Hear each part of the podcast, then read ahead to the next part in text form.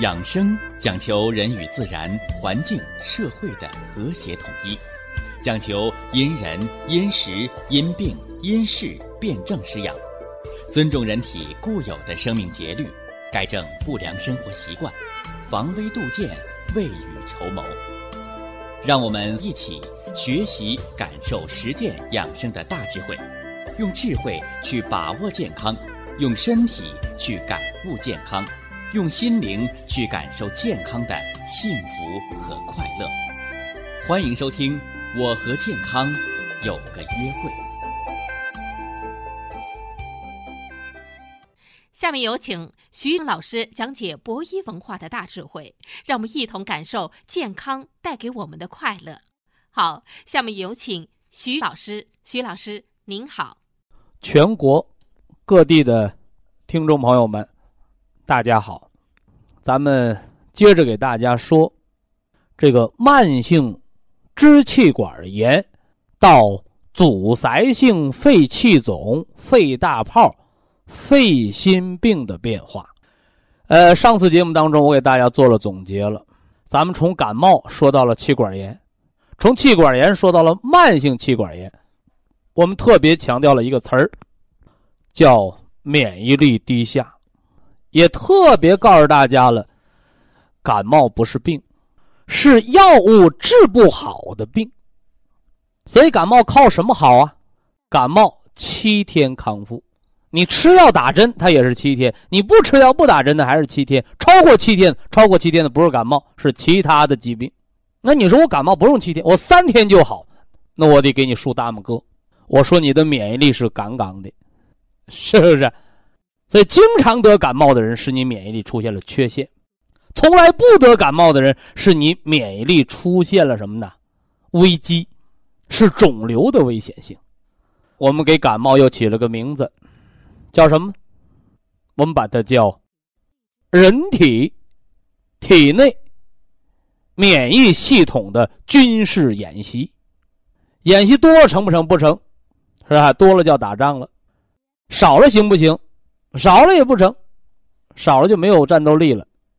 恰到好处，一年两次，啊，一年两次，这是感冒。经常感冒是免疫力低，低到什么程度？老是上呼吸道感染，逐渐的往下呼吸道一来，哦，支气管，也就是肺子从气管到支气管到肺泡。那么支气管是什么？支气管就是连接。气管和肺泡之间的细小的气管，哎呀，这么说跟绕口令一样，是吧？我们把气管比作大树的树干，我们把肺泡比作树上的树叶，那这支气管是什么呢？就是树枝，啊，树枝。所以经常的感冒，经常的肺纹理增强，慢慢的，这树枝就枯了，它不是掉眼泪了啊，它是枯萎。树枝的枯萎，树叶就容易掉，这树就容易死。而人这个支气管一发炎，得，它就阻塞了从气管到肺泡的换气。大家伙你可听着啊，这身体的气儿从哪儿来呀？从鼻子经梗嗓咽喉到了气管，通过这气管到支气管。通过这支气管到肺泡，肺泡上的毛细血管一交换，它就入了血液，这是血和气的交换，吸入的叫氧气，呼出的呼出的叫废气，也叫二氧化碳气体。所以这支气管一发炎，得这个管道它就不通了。用老百姓的话讲，你怎么老齁气带喘的呀？它不通了，这肺管子不通了。而且产生了粘液分泌物，慢性炎症嘛，就有湿啊，粘液分泌物，白痰，白痰为寒，吃什么？吃核桃仁、冰糖、生姜蒸梨吃，哎，这个可以润肺，化这痰，这痰化了，你你支气管它不就通了吗？你说我打消炎针，我打抗生素，你杀菌药能把气管杀通吗？它杀不通。哎，所以饭后嚼山楂丸化湿，少吃饭，勤锻炼，勤走路。你看，这肺气它就通。所以气管炎呐，不是消炎药能治好的，是吃饭、睡觉、起床能治好的。吃饭你就有气血生化，睡觉你就能化解这些慢性炎症。早晨早点起床，你肺的阳气足，你肺管子才能通。这是前几天节目的总结，因为今儿要说阻塞性肺气肿，阻塞性肺气肿。这阻塞性肺气肿是怎么回事啊？湖南的朋友应该经历过，北京的朋友也该经历过。什么天气？冻雨，啊，冻雨。你谁听说过说说下雨啊、下雪呀，把树给压折了？这在老一辈人来当中是不可想象的，因为有诗为证，是吧？大雪压青松，青松挺且直。要知松高洁，待到雪化时，多么美丽的诗篇！美是因为你那是大雪，它不是冻雨，是吧？你再看冻雨过后，你看青松还挺且直吗？啊，青松劈叉腿，怎么着了？雪压着，它是松散的，压沉了，哗啦，雪就落了。冻雨不是这样的，它冻成冰坨子、冰瘤子，粘在这个树枝上。越压越沉，越压越沉。当树枝不堪重负的时候，咔嚓，这树杈就劈喽，这电线就折喽，是吧？所以这叫冻雨性的灾害性气候。常年的慢性支气管炎，我们的肺脏就承受着这样的冻雨的伤害，所以我们那个肺里边的残气很多，排不出来。什么叫残气呀？它不是氧气。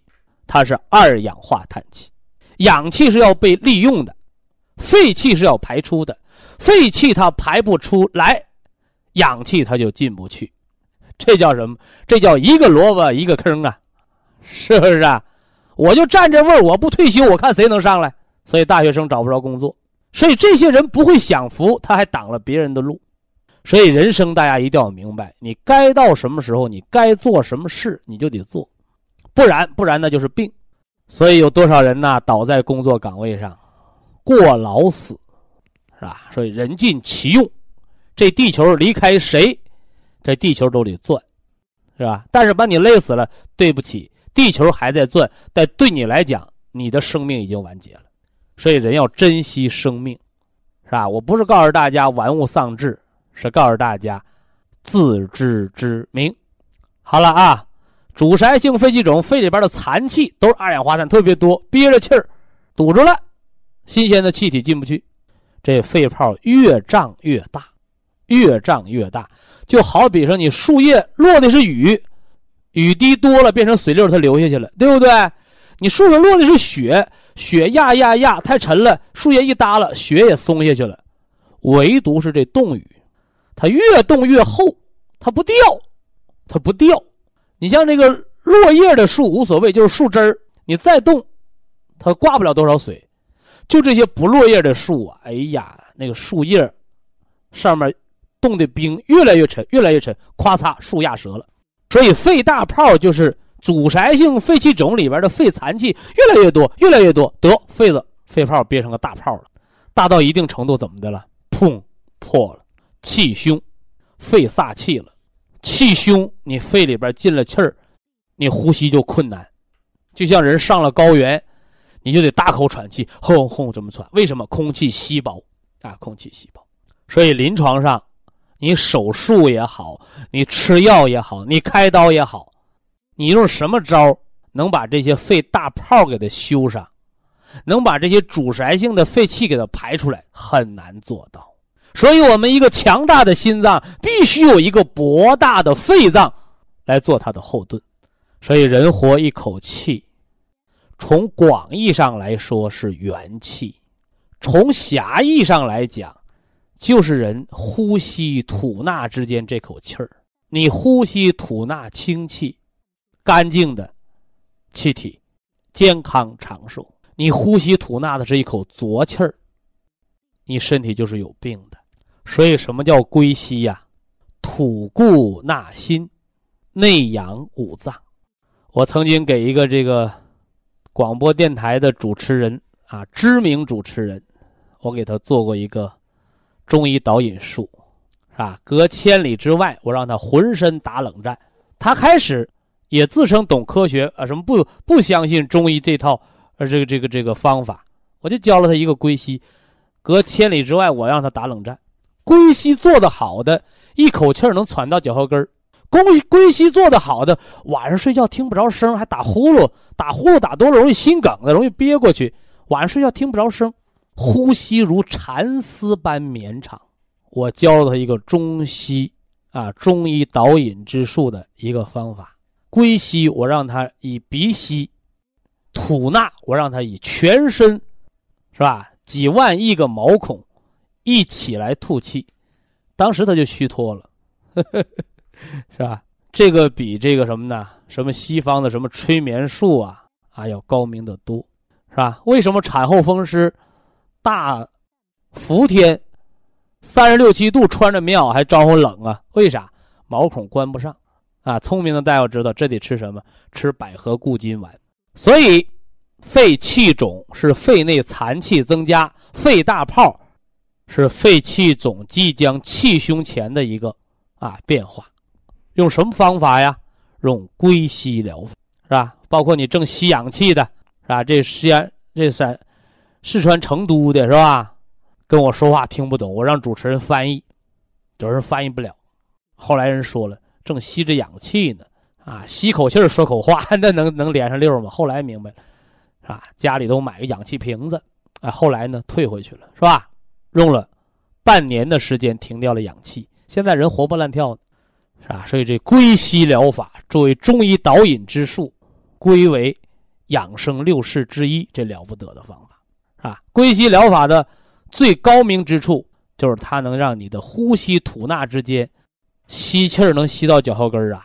普通人能够气沉丹田，那就长命百岁。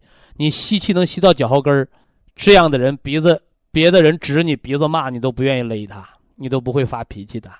心胸何等博大，都是由脏腑的功能决定的，是吧？现在有的人说一句，这人气抽筋儿了，你那脏腑啊已经混乱了，脏腑已经失调了。所以人的生命功能是由脏腑决定的，人的寿命更是由脏腑决定的，而脏腑的功能是由元气决定的，而脏腑功能和元气之间的关联就看你怎么用。这个纽带叫中医导引之术，那单有归西疗法是不是就够了呢？还不够，啊！当人没有办法来管理自己的内脏、驾驭自己的气血的时候，我们就需要来培固元气。所以，肺气肿，肺气肿，肺里边有残气排不出去，叫肺不能宣降；一旦形成肺大泡了，叫肺漏气。叫肾不能纳气，肺不能宣降，人的皮肤毛孔不能打开，容易感冒，容易风寒。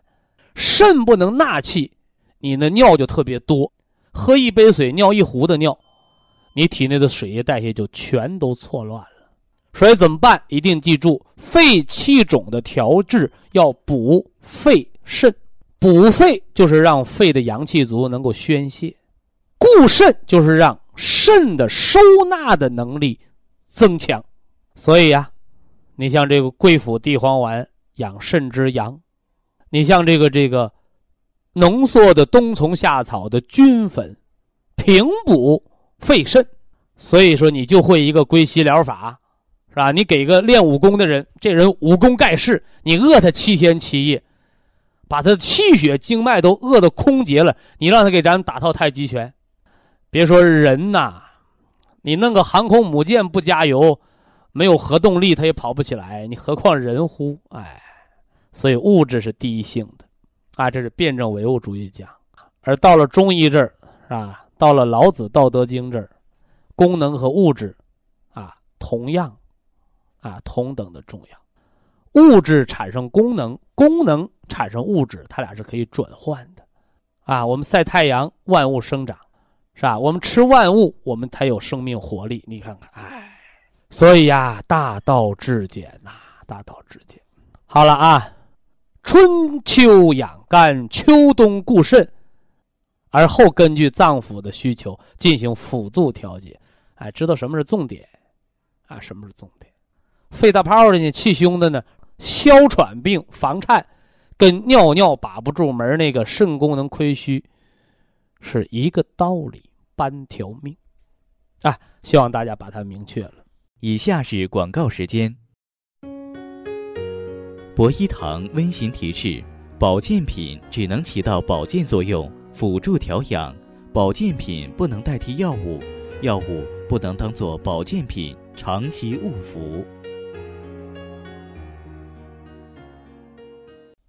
病啊，有一个自作自受，啊，慢性造病的这么一个过程。所以慢性疾病啊，吃药是治不好的。唯有知道造病的错，改了这个造病的错，用正确的生活方式去造健康，哎，这就是我们中西结合，咱们要研究的核心，要研究的重点。所以呀，天天说治病，天天说防病，治到头。防到头，病是啥？病就是自作自受，病就是用人自己的错误来惩罚自己的身体。所以人得了病啊，别怨天尤人，那多找自己的错，多改自己的错，正确的生活行为方式，正确的科学的思维养生方式，会让我们远离。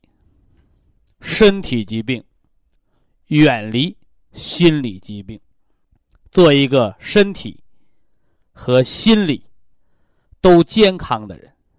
哎，我们把这种健康叫表里如一的身心健康，是不是啊？你到医院治，给你治分裂了，医生的药、手术刀治病治不了心。心理医生的化疗，天天嘚啵嘚啵跟你说，开了你的心思，去不掉你身体的病，而实质上，人的身心是合一的。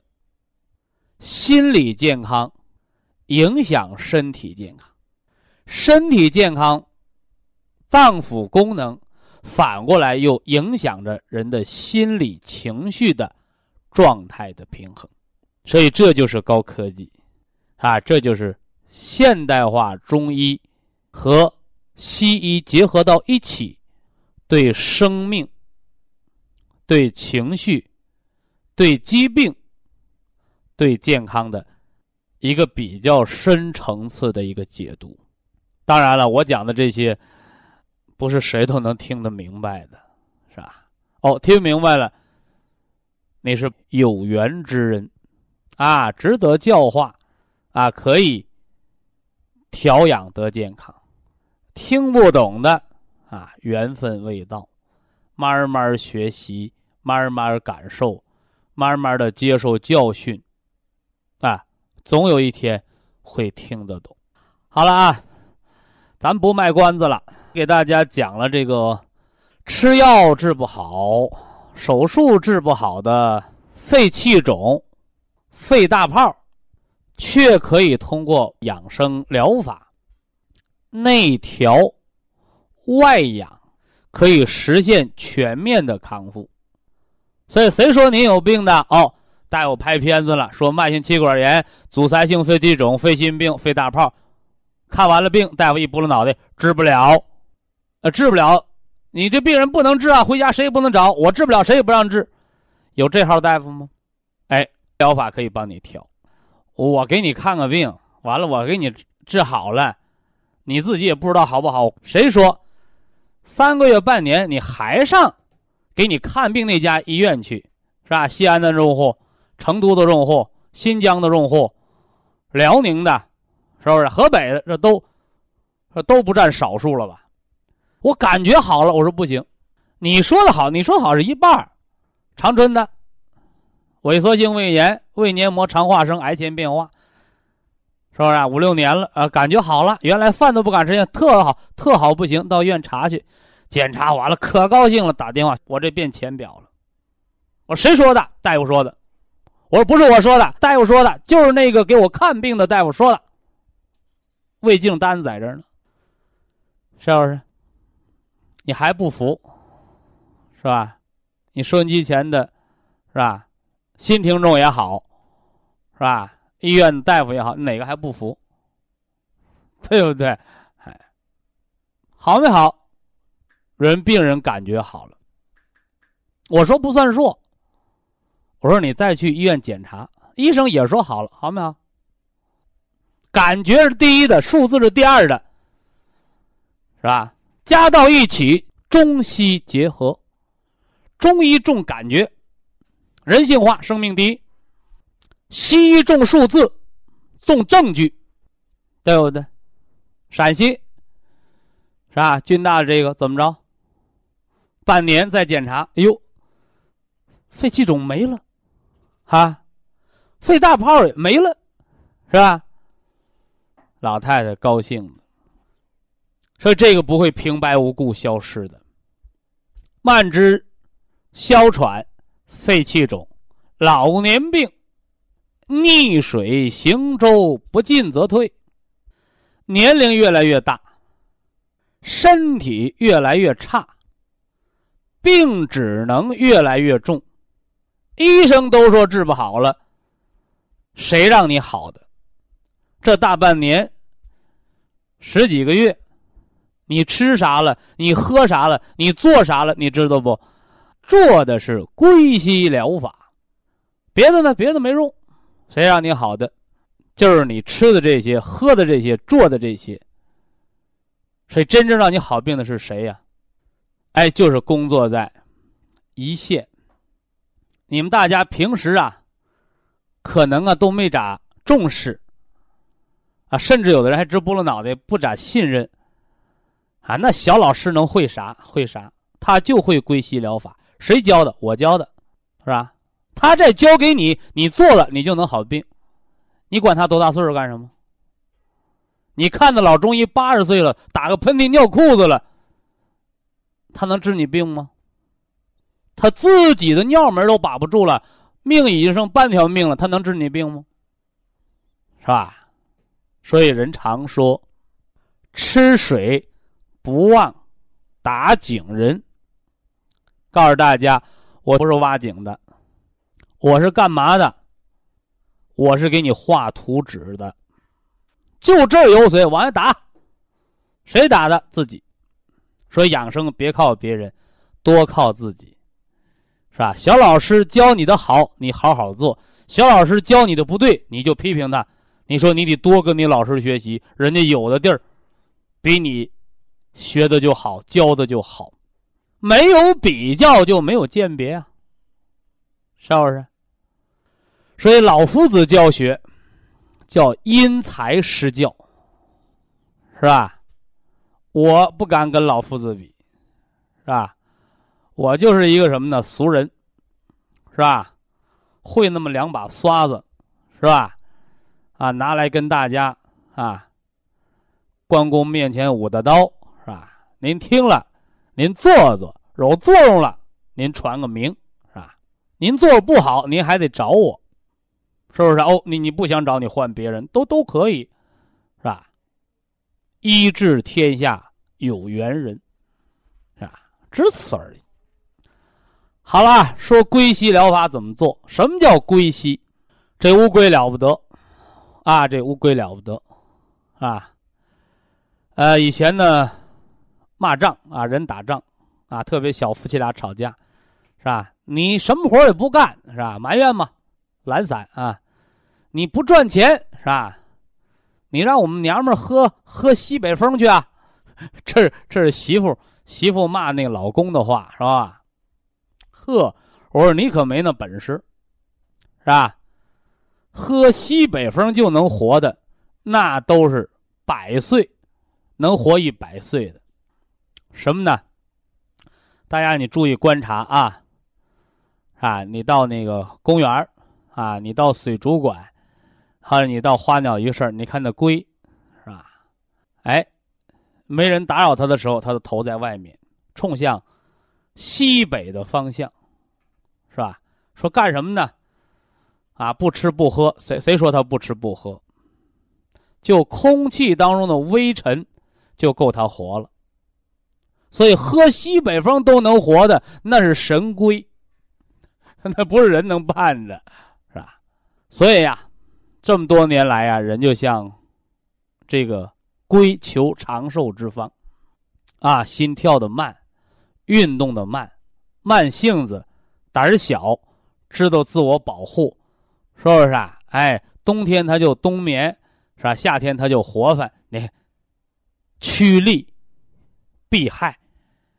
他已经浑然和自然合为一体，所以我给大家也讲过这归西疗法有个典故，啊，老丞相六十得一子，啊，恐夭折，啊，送于庙宇，啊，送到庙里去，是吧？老和尚，是吧？收为徒弟，是吧？九年后，啊，弟子还俗。是吧？一看，和老父亲，你算六十岁得一儿子，是不是？那那按以前算，那老丞相六十岁就算长寿，那老木头还哪能发芽啊？你这得一儿子肯定夭折。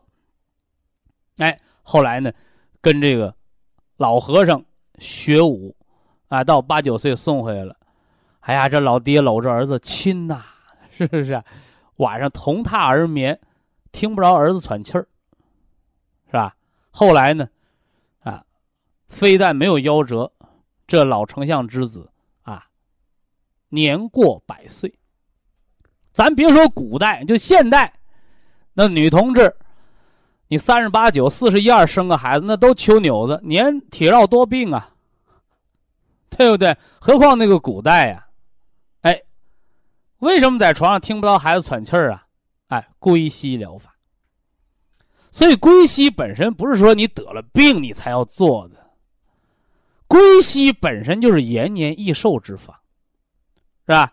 用现代化比较时髦的话来讲，人学会了归西疗法，人是很淡定的。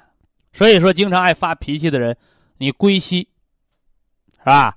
经常上火的人，你归西呀，啊，经常手脚发凉的人，你归西，都可以。所以归西之法本身研究出来不是治病的，是延年益寿、补虚强壮。哎，是中医导引的一个调息的方式。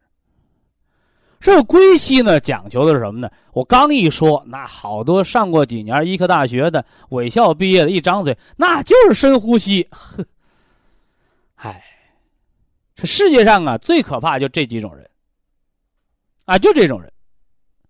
一知半解，是不是？我说那来，你坐坐，呼气带喘的，你深呼吸。我说来，你找个低血压，我做个深呼吸，我看看。休克了，请大家注意，归西不等于深呼吸，而且低血压和心衰的病人不能做深呼吸，深呼吸诱发房颤和心律失常的发作，还治病呢，早病。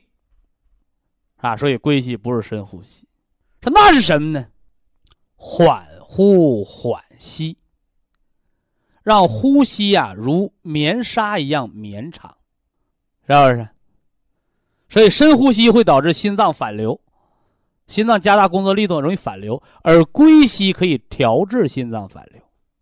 所以呀，这叫井水不犯河水。啊，你广播体操，你太极拳，你你爱怎么做怎么做，和我没有关系啊！我不说他们好，我也不说他们坏，是吧？但是我的归西疗法，是吧？无病者养生长寿，强壮补虚，是吧？哎，有病的主要什么病人？你看我讲的低血压的、高血压的、甲亢的、甲减的。哎，尤其是你拍片子知道我这个方法能调你病的，就是慢支哮喘肺气肿、肺的泡，是吧？所以归西疗法之妙，就是一个缓呼缓吸，啊，缓呼缓吸，啊，吐浊纳清之法。什么时候做？得空您就做，是不是？啊他不能说说我这面看电视呢。那边我想看会儿书，一心不可二用。那你说你什么时候影响喘气儿？你看电视的时候可以喘气儿，是不是啊？你你那个读书读报也可以喘气儿，上网也可以喘气儿，是不是？坐公交车也可以喘气儿，上公园遛弯还可以喘气儿，唯独一个时候不能喘气儿，吃饭的时候。归西好，我这口吃个面条，突噜一秃噜，我那边来个归西，啪，吸气管呛着了。那你找我那不行啊！记住了，啊，除了这个吃饭，是吧？喝水，是吧？这咽喉要用的时候，你你剩下得空你就归西啊，得空你就归西啊。所以这是归西疗法之妙。那么慢支啊，到了肺气肿就很严重了，那肺大泡更严重，尤其是吸了氧气的，你都要用归西。以下是广告时间。博一堂温馨提示：保健品只能起到保健作用，辅助调养；保健品不能代替药物，药物不能当做保健品长期误服。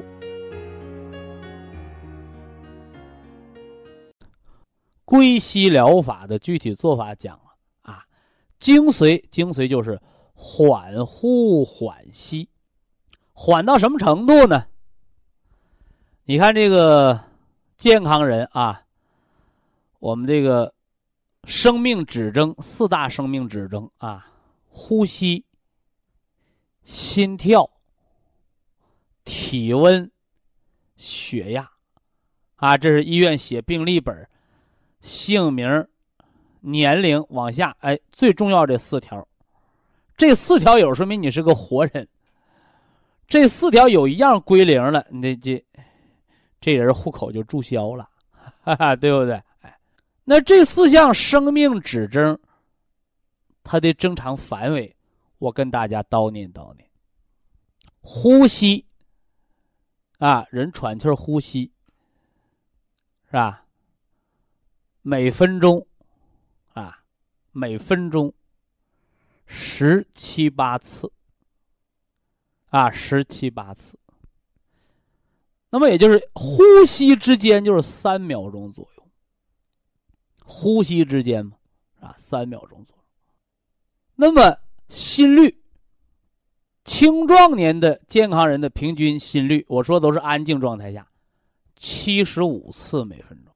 它的界限值是六零到一百，六十到一百，哎，大多数是七十五次。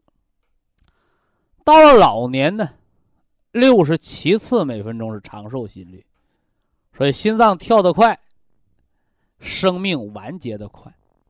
这一辈子就跳这么多下，你早跳完早结束，你慢点跳呢，晚结束。太慢了，你停跳直接结束。你看看这生命很有趣儿啊！血压不多说了啊，八十一百二十三，啊，老年人啊，六十岁往上，七十岁往上，九十一百四是一百岁。长命百岁的血压，体温呢？三十六度五，是吧？高了高了叫发烧，低了低了叫低体温营养不良，是不是？啊？这是生命的指征啊，生命指征。那么归西疗法，我们说缓呼缓吸，那么呼吸之间由原来的三秒，我们给它增加到。十秒、十五秒，甚至于是二十秒，啊，二十秒，这什么意思？就把人短促的呼吸变得比较绵长，啊，绵长。同时呢，有了这种绵长之后，使呼吸具有渗透性。这个渗透性是什么意思？是吧？你看那个小姑娘，是吧？小小子儿，是吧？小孩儿，跑跑跳跳，黑气带喘的。他那个喘气儿很快，是吧？但是呢，很浅，啊，很浅。同样啊，在这种比较快的呼吸条件下，人的心脏的耗氧量是特别大的。我打个比方啊，这就跟我们司机一样，是吧？说怎么开车省油啊，是吧？哎，就是你要平稳的起步，平稳的停车，保持匀速，这就省油。呃，什么样开车最费油呢？这一脚油门，一脚刹车，起速挺猛的，刹车也挺猛的，这最费油，是不是？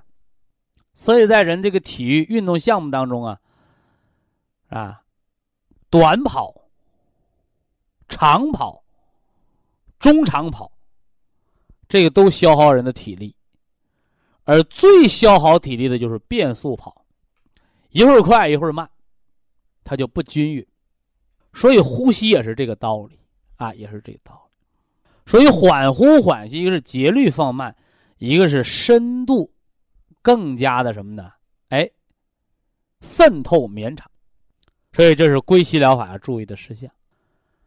那用我们中医的话来讲呢，哎，就是气得能够沉得住，是吧？你看，比如说我们去这个旅游。啊，说要等车或者等飞机。有的人呢，提前一个小时、提前俩小时就上这个火车站呢，就在那等啊，啊。而有的人呢，他不着急，提前十几分钟到那儿了，是吧？哎，检票了，他上车了。你看，哎，我们说这是心理素质好。前面那位呢，搁家待不住啊，火车站呢等还直看表。那边刚说检票，这面就直接往里挤呀，可着急了。人问他咋的？你没买票？有票还有座呢，那你挤个啥？是不是？所以现在你现在这个中国啊，什么公交车呀、地铁站呢，上飞机呀，也这个挤呀。有人说是不是中国人太多了？不是多，是普遍都肾虚。怎么说肾虚呢？就说明这个肾呐。定不住，说明啥呢？这个肾呐，定不住，沉不住气，他就老着急，哎，所以这样的人呢，你就要在这个冬三月多做这个归息疗法，你把肾经养住了，你就能稳坐钓鱼台，是不是？所以钓鱼是要耐心的，你老着急，把鱼就都吓跑了，是不是？哎。所以这钓鱼啊，还是来练人的肾气的，啊，肾气的。所以这是归息疗法之息，用哪儿吸？用鼻子吸，把气吸哪儿去了？吸到小肚子，叫气沉丹田。经常做归息疗法，还可以调治女性的痛经和小腹寒凉之症，是吧？小肚子暖了，手脚它就不凉了，所以你看，为什么现在很多这女同志经常手脚发凉？这都是肾不纳气、肺部宣降之症，是吧？这肾的气儿沉不下去啊，所以说你看，有些有些年轻人有点事脸就红了，这都是虚阳浮月之外的表现，是不是啊？沉不下去啊，这是息。归息疗法要讲吐，吐气啊，不是用鼻子来吐，是吧？鼻子就叫呼了，不叫吐了，用嘴来吐。吐气也要慢，嘴里吐出的是什么呢？是浊气。所以经常做归息疗法呢，还能治什么呢？脏燥、口臭，是吧？治胃火。这脏燥，你像现在的这个五心烦热之症，你常做这个归息疗法，啊，你常做这个归息疗法，手心发烧，脚心发烫，你在这个呼的时候，往出吐气的时候，它就能把烦热之气吐掉。所以归息疗法还可以调治上火之症，但是记住，我们吸气叫气沉丹田。我们呼气呢，叫吐纳浊气，但是不要使劲吐。哎，这就是我要给大家强调的归息，它不是普通的什么深呼吸。为什么做这个深呼吸？为什么做这个深呼吸会把这个这个心脏病勾出来，哮喘勾起来？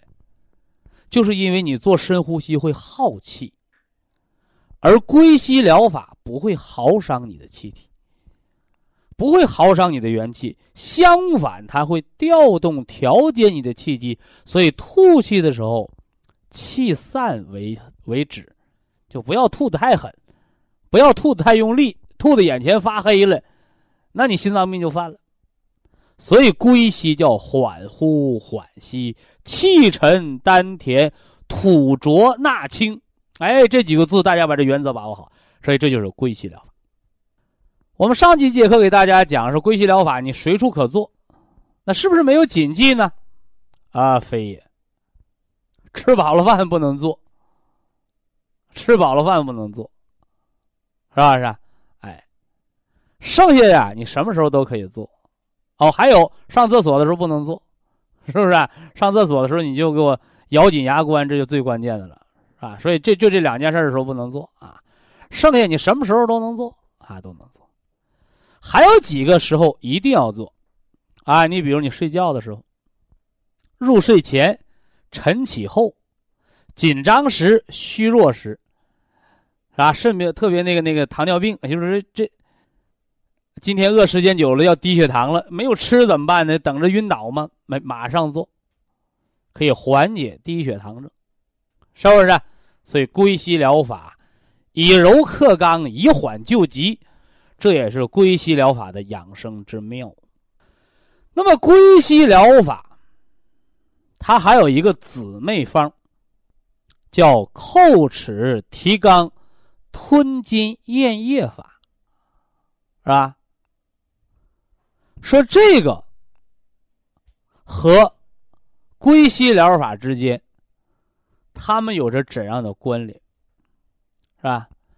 甚至有的人把这俩方当一个方，不对啊，不对。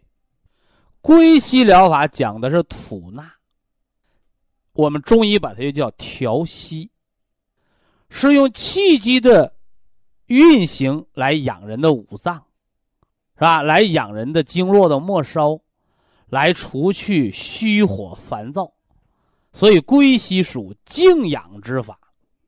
你说我做归西，我治贫血呀？治不了啊！你说我做做归西，我治营养不良、治脱肛，这这都治不了。哎，归西就有一个什么呢？哎，调息啊，而且呢，调络脉，而且呢，去烦躁的作用。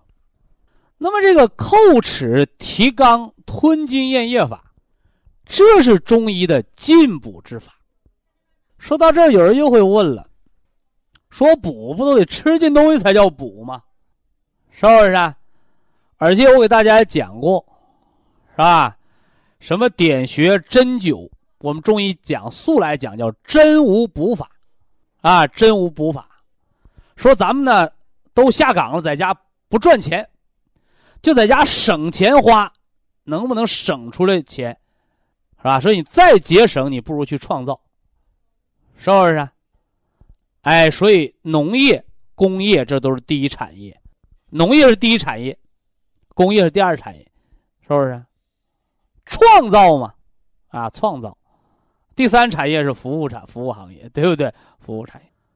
虽然真无补法，但是大家还要记住，中医的补啊是有区别的。你不吃东西，靠点穴，你不能管饿。你不能无中生有啊，是不是？但是大家别忘了，是吧？我们吃饭可以补元气，睡觉可以补元气，走道可以补元气。吃饭补元气大家都懂了，那么我睡觉走道怎么还能补元气呢？这就是中医对补的另一个深层次的认识，叫以通为补，啊，以通为补。什么叫以通为补啊？以通为补就是变废为宝，啊，这个了不得呀，是吧？啊，你这面骨质疏松、营养不良，那面长脂肪肝了，是不是？啊，你这面老上火，那面怕凉呢，我可不可以把这个火去治那个凉？可不可以把这个脂肪我给它化成能量，让人有劲儿？完了让人长骨头，可不可以？辩证唯物主义讲是可以的。叫物质和能量之间的转换，是不是？而事实上呢，用打针吃药的方法实现不了，而中医的导引之术又可以把它实现的非常好。非常感谢徐正邦老师的精彩讲解，听众朋友们。我们店内的服务热线零五幺二六七五七六七三七和零五幺二六七五七六七三六已经全线为您开通，随时欢迎您的垂询与拨打。下面有请打通热线的朋友，这位朋友您好，喂，你好，徐老师，请讲。嗯，是我是武汉的顾客，嗯，是有一个问题呢，需要就是请您帮一下忙。武汉的用户啊，对，是的。因为的话呢，嗯，我今年呢是四十三岁，我的姑娘呢今年的话呢十五岁。因为呢在十二岁的时候呢，就是她是小学六年级的时候呢，就是在一次上体育课的时候，腿就突然的就不能动了。然后的话呢，到医院里边去做检查呢，说呢就是像关节腔里是有积液。后来呢，经过就是像三个月的治疗医生说因何而起？好像是孩子就是。嗯，是在就是运动当中吧，好像急性的一种就是像损伤，就是急性关节损害，完了发炎了，积液了，是吧？对的。哎。后来是经过三个月的治疗呢。你说的是十二岁的时候了。对，是的。那现在十五岁了，现在关节怎么样？因为就是在今年的九月十七号的时候呢，又是在上体育课的时候。又是在上体育课的时候呢，又出现了，就是和三年前同样的一个症状。呃，我要正式告诉你，和体育课没关。和体育课只能说明这个体育老师太倒霉了。哦。急性损害，全班的学生都上体育课，你的孩子就你这一个孩子，三年前包括现在关节出现突然障碍、关节损害、关节腔积液吧。他不是一个班的孩子都让老师给练的关节积液了吧？对，是的，我知道。哎，说这个千万不能怨体育老师，哎，只能说明 你上数学课的时候不用跑不用跳，哎，只不过是你上体育课又跑又跳，别的孩子没事儿你那孩子关节有问题。我就是想问一下徐老师，像这个的话呢，孩子的话呢，是以后的，就是像调理的话呢，应该可以用一些，就是像咱们国家哪些产品的。孩子为什么会得这个病？如果你就十二岁得一次，再没得，我这话就叫废话了，因为你三年前就得过，现在又得，呃，就不叫废话，说明你的孩子关节松弛，也叫肝血不能养筋。那么日后还要不要运动？要，只不过是注意点儿，切不可因噎废食。嗯，也恰恰说明你的孩子缺乏锻炼、缺乏运动，所以关节松弛，肝不能养筋。这个没有药可以吃。这个想吃食疗、想吃保健品，我们推荐你吃点五子粉养养筋。我再给他吃。哎，吃五子粉养养筋。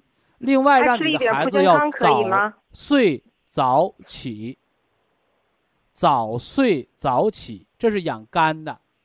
嗯，就是你全身的关节是松弛啊，还是僵直啊，是挛缩呀？这个关节归谁管？你到医院，他叫就病论病，是不是啊？他就说你关节的毛病啊，得什么这个理疗啊，得扎针，就这这话。但中医告诉你。四肢百节，就人胳膊腿上的这些毛病都叫标，嗯，明白吧？他都是干活的，他得有老板，谁是他的老板？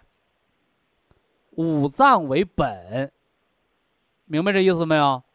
明白。哎，你那个五脏是老板，那这个关节的老板是谁呢？是肝。记住这句话，肝。肝血主一身之曲直和濡养着筋，濡养着你手指甲盖儿，包括濡养着你头发，明白吧？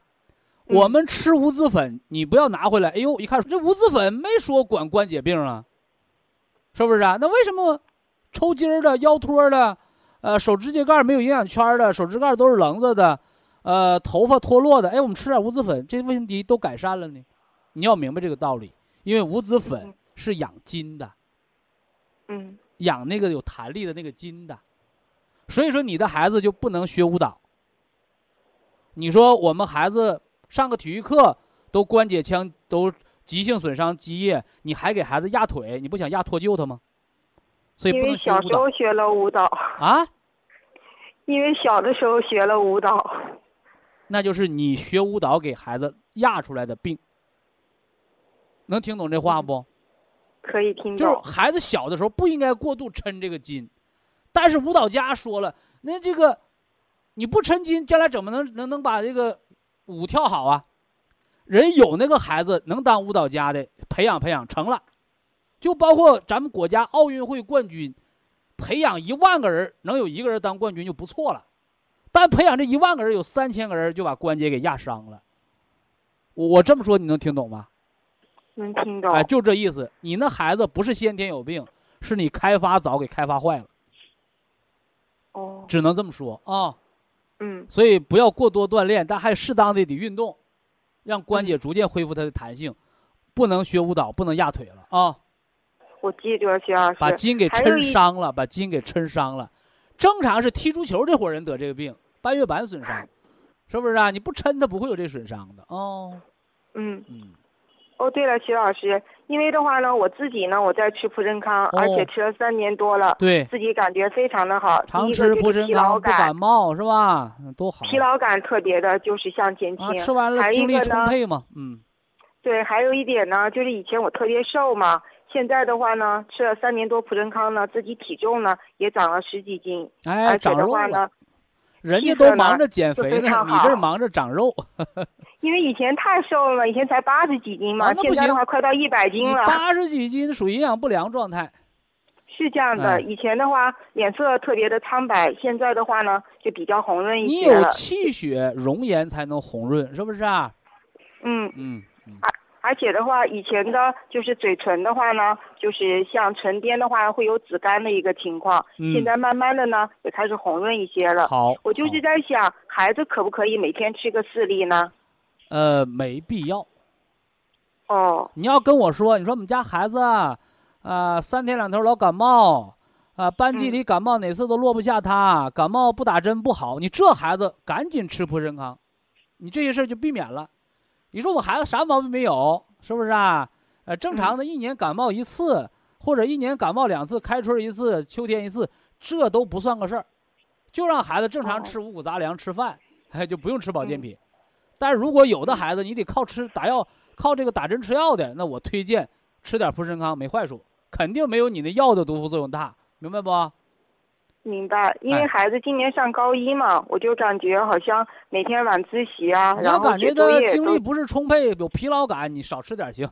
这么说，我每天给他吃个四粒可以吧？四粒五粒都行。好嘞，哎，就是平时啊，你比如考试了，最近复习紧张，天天睡觉，你那个孩子睡都不舒服了，你给他加到六粒都没毛病啊。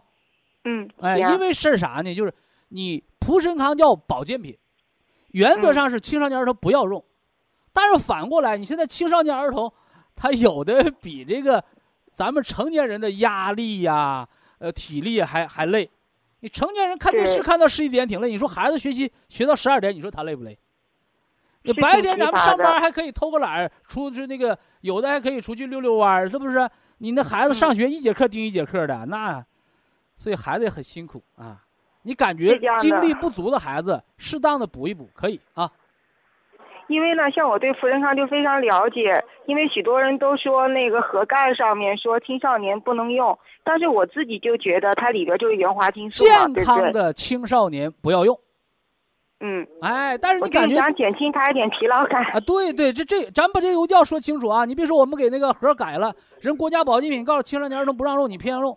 我说你青少年儿童激素都吃的，你你吃这个将来能咱们减少激素用量。你青少年儿童天天没精打采，喝气连天，跟小老头儿小老太太似的，那你提前补点，省着得病，省着免疫力低得肾炎，这都可以，嗯这都可以嗯啊。而且蒲参康在全国众多保健品当中，它是女性怀孕期间的妊高症。嗯说身体弱，怀孕生孩子得高血压、得糖尿病，没药可以吃，哎，嗯可以吃蒲参康，这就逐渐它的安全性。因为普参康是在咱们国内生产的，而蒲参康的研发，包括它的发明，是法国的一个医学博士。我最早在七八年前给大家讲过，这些年很少提这个事儿。他这个医学博士发明这个东西的时候，他的博士生导师就那教授戴博士这个人，他的媳妇儿妊高症，怀孕生孩子得高血压怎么办？没药可种，就用他这发明吃这个，顺利产下健康的孩子。哎，所以现在我们好多妊高症的人没有什么药可以吃，没有什么保健品可以吃。我说我这个你可以，可以保健品可以吃，可以帮你顺利的什么呢？来度过这个妊娠的高危期，这么个作用啊。嗯，还有一个问题，徐老师，就是呢，我一个妹妹呢，就是像今年才刚刚结婚，然后的话呢，就是出现一个是什么情况呢？就是脾胃的功能不是特别好，就是吃一点寒的呀、凉的呀。或者有的时候呢，就会感觉好像有腹泻的这个情况，所以呢，我现在呢就是自己啊，按照听课的一些的推荐的吃枸杞山药小米粥，那叫脾胃虚寒，嗯，或者叫脾肾虚寒。脾肾虚寒，哎，脾胃虚是什么呢？是胃怕凉，那脾肾虚是什么呢？叫泄泻之症，一吃凉的就跑肚拉稀，一着凉就尿频。一着凉就想上厕所，这叫脾肾虚寒。寒性体质，你刚才我说了补补肾的食疗，枸杞、山药、黄色的小米啊，小米粥，煮点这个吃。二一个呢，养肠道有双歧，祛风寒有天山雪莲，可以选择性的吃一吃。我现在就是我按照就是听您的课，我自己给他安排了一下，就是普生康呢每天吃个九粒，然后的话呢双歧因子呢每天吃个一包到两包这个样子，这就可以了。对，我就像先就是像基础的去给他调整一下。你只推荐他用，不给花钱啊。有人说亲妹妹，亲妹妹你得让他，就是病人配合医生他能好病。什么叫配合呢？不是说必须得病人从兜里掏钱叫配合，不对啊，就是病人认可这套方案了，他用才能好。你病人你不认可，你这东西我就不信。完了就勉强的掏了钱，他吃的都是没有效果的。就是人心里的抵触感，人心里的抵触感，就这个这个跟婚姻是一样的，两情相悦，那有爱情，那结婚他幸福。这俩人没爱情，后来被人逼着结婚，早晚离婚，就这么个道理。所以说，人这个吃保健品。我为什么让大家听了节目明白了吃，就是你有幸福感，你用你就会配合；你没有幸福感，你有抵触感，你不配合，你用了效果也会差，就这么个道理。是的，现在他现在也在听课啊，哎，嗯，主要了解他这个毛病，不是消炎药的事儿，是虚寒。虚寒是什么呢？阳气不足，你睡懒觉的人就虚寒。天亮了不起床，你没吸收大大自然的阳气，那你就虚寒。呃，那个热的时候你贪凉，老夏天吹空调，夏天没晒的冒油晒的出汗，那你就阳虚。明明白这道理没？明白。而且的话，我还让他做咱们博医堂的，就是像壮督脉呀、推任脉呢。然后有的时候还让他做个扣子吗？他他还真的挺坚持。啊，听就好，听就好。嗯，对，挺坚持的，而且很关键。女性虚寒体质对将来生孩子都有关系的。你今天女同志多吃一根冰棍，将来你怀孕的孩子将来就肚子疼。你看，所以说这个很很长久的一个事儿。你这个母亲呢，哎，她的体质比较温润，你生的孩子就健康，她就不肚子疼。就这样的。是。嗯。还有问题吗？麻烦您了，徐老师。啊，不客气，我们说这儿了哈。哎，好嘞，谢谢徐老师。好，非常感谢徐正邦老师。我们明天同一时间再会，听众朋友们。下面请您记好，苏州博一堂的地址是在人民路一千七百二十六号，服务热线零五幺二六七五七六七三六六七五七六七三七，客服微信号二八二六七九一四。九零，微信公众号搜索“苏州博一堂健康管理中心”。好，非常感谢您的收听，我们明天同时间再会。